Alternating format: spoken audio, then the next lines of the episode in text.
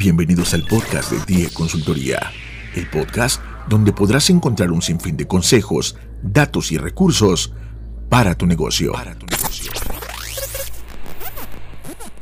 DIE Consultoría, diligencia, inteligencia empresarial. Hola, muy buenas tardes. Gracias por escucharnos aquí en a Diligencia Inteligencia Empresarial. Soy Víctor Valdivia, soy presidente de de la empresa y muchas gracias por acompañarnos nuevamente. Eh, estamos platicando con algunas personas, hemos estado recibiendo correos. Cualquier cosa, búsquenos en redes sociales, estamos en Facebook, Twitter. Mándanos sus comentarios, sus correos, gracias por escucharnos, quejas, críticas, sugerencias. Todo lo que necesiten también, si quieren una plática ya profesional, si necesitan una consultoría, estamos para servirles. Y me estaban pidiendo que si no podía hablar de varias cosas con ustedes, por ejemplo, de fraudes. No les voy a decir cómo hacer un fraude, pero sí hay algunas cosas que tenemos que decirle a los empresarios y a la gente que nos escucha. Por favor, tengan mucho cuidado. Miren, estamos viviendo una época de coyuntura de crítica, con varias, una crisis económica y una crisis de salud muy fuerte y una crisis también en cuestión de seguridad. Los datos son muy negativos y aunque el presidente diga otra cosa, la realidad es que sí estamos viviendo una situación muy, muy fuerte. Entonces tenemos que tener mucho cuidado. Y aquí es algunos tips que necesito compartir contigo porque estoy viendo que están aumentando y hemos platicado con gente y no me gusta tener que pasarle el área legal de la empresa, gente que fue víctima de estafas, de robos, de fraudes. Y vamos a platicar algunos de los casos más, más comunes. ¿Te parece bien? Ok, mira, de los primeros casos que estamos recibiendo, tengo que decírtelo abiertamente. Por amor de Dios, por favor, nunca des dinero para recibir dinero. Me vas a decir, a ver, ¿cómo está eso? Te lo voy a poner bien fácil. Si una empresa te va a prestar dinero, no te va a pedir dinero para prestártelo. ¿Ya?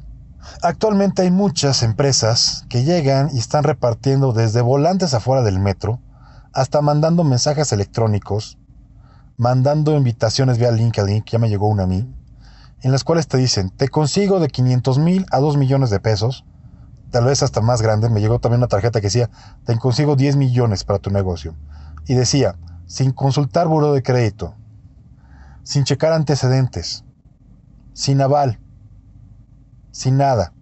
Ah, qué padre. Hablé por teléfono y lo primero que dijeron, tienes que venir, traer tus papeles y dar 500 pesos para la investigación. Ahí ya sabía que era un fraude. Desde ahí ya sabíamos que todo estaba mal. ¿Ok? ¿Por qué? Vamos por partes. Número uno. El buro de crédito existe para poder checar si la persona cumple o no cumple con sus pagos. Cuando te metes al buro de crédito vas a ver que está tu historial. Y va a decir, crédito de tarjeta de crédito tal. Y va a venir con tres marcas, cualquiera de las tres. Puede traer un tache que significa no ha pagado. Puede traer un foco amarillo que dice ya se atrasó. O una palomita verde que diga va al corriente. Eso es lo que significa. Entonces, sin buro de crédito, espérate, ¿quién carajos te va a prestar sin ver tus antecedentes? Sin ver cuánto debes. Imagínate que de repente tú dices, yo tengo un ingreso de 50 mil pesos. Ok, quiero que me presten un 100 mil pesos y voy a pagar cada mes 2.500. Eh, no suena tan mal. Y de repente checo tu buro de crédito y veo que estás pagando mes con mes cerca de 30 mil pesos por deudas. ¿En serio me vas a pagar a mí? Eso es buro de crédito.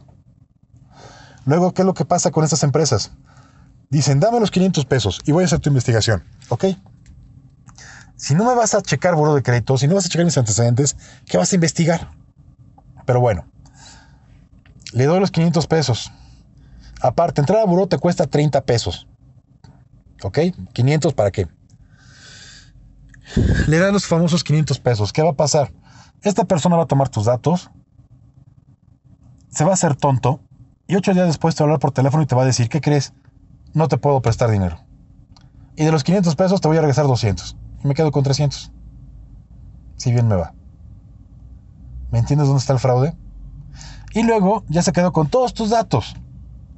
Se hacen plataformas, se hacen bases de datos con todo ese dinero, con todos esos datos, y se venden a una tercera empresa.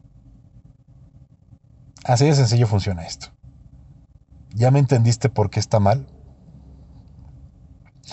Otro hermoso fraude que estoy viendo que están haciendo.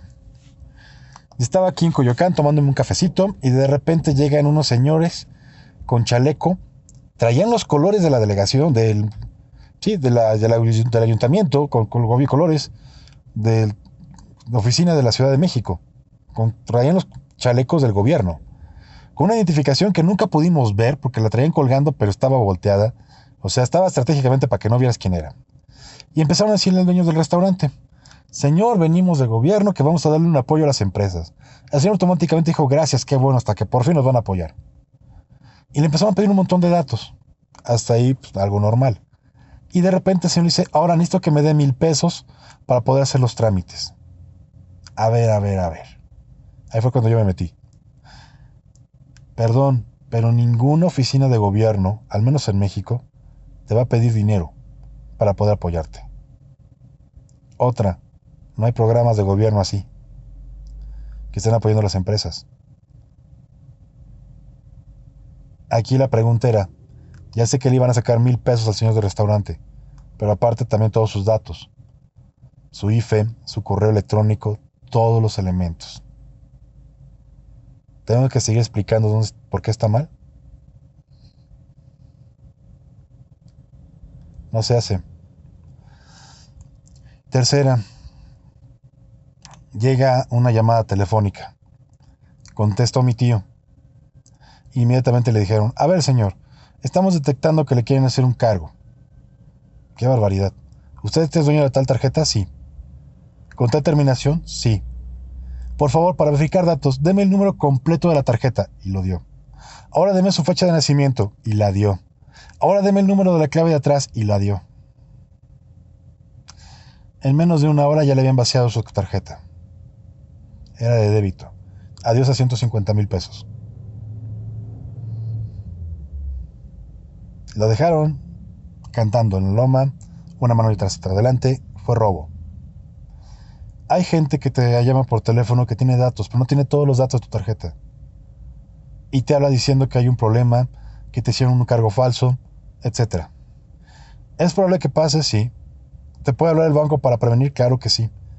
Pero ellos te van a dar tus datos y tú tienes que decir sí o no. Tú no se los tienes que dar. El banco te va a hablar y te va a decir, señor, ¿usted es el dueño de la tarjeta con número tal? Sí. ¿Su fecha de nacimiento es esta? Sí. ¿Su clave es esta? Sí. Ah, entonces es usted. ¿Autorizó el pago? No no al revés. Por favor, no des datos. Y de tu tarjeta de crédito te voy a pedir un favor. Activa las alertas, no te cuesta nada. Y no hay ninguna molestia de repente recibir un mensaje que te diga tu tarjeta acaba de recibir un cobro de tanto. Hazlo, no pasa nada. No te cobran nada. Pero por favor no den datos. Cuídenlos información, ¿ok? Otra que están haciendo un amigo me dijo, es que me hablaron y me dijeron que me pedían dinero si no iban a hacer algo a mi familia. Oye, qué barbaridad, qué susto. ¿Y sabían algo de tu familia? Sí. Me empezaron a dar datos de mi negocio, de mi empresa, todos los que trabajamos me dijeron nombres y demás. Oye, qué mala onda. ¿Y cómo se habrán enterado? Y después, platicando con un tercero, me dice, mira qué curioso, todos los datos que le dieron son los que él tiene publicados en LinkedIn. Hay páginas que son para tu empresa, no para ti. Si vas a tener datos a la vista que sean de tu empresa, publica tus productos, tus costos, tus servicios, cómo contactarte. No subas las fotos con tu familia, con niños chiquitos, no pongas los datos de tus trabajadores. Por favor, las redes para las empresas es para promocionar a la empresa. Si te vas a promocionar tú, habla sobre lo que estás haciendo, reconocimientos, diplomas, clientes, experiencia, etc. No pongas a dónde te fuiste de vacaciones, qué comiste el día de ayer, cómo se llama tu novia, aunque la quieras mucho, el nombre de tu perro, porque no sabes quién está viendo esa información privada. Y el nombre de tu novia, el nombre de tu perro, dónde fuiste a comer el fin de semana pasado, te juro que son datos personales que a nadie le importan. Más que tus amigos.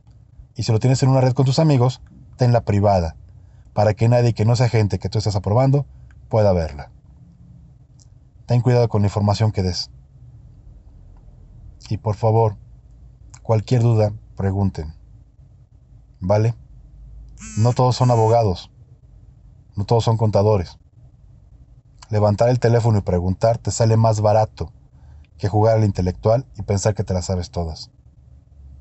Si no sabes, pregunta, infórmate, te sale más barato contactar una asesoría antes de meter la pata que después. Muchas gracias y buenas tardes. Die Consultoría, diligencia, inteligencia empresarial.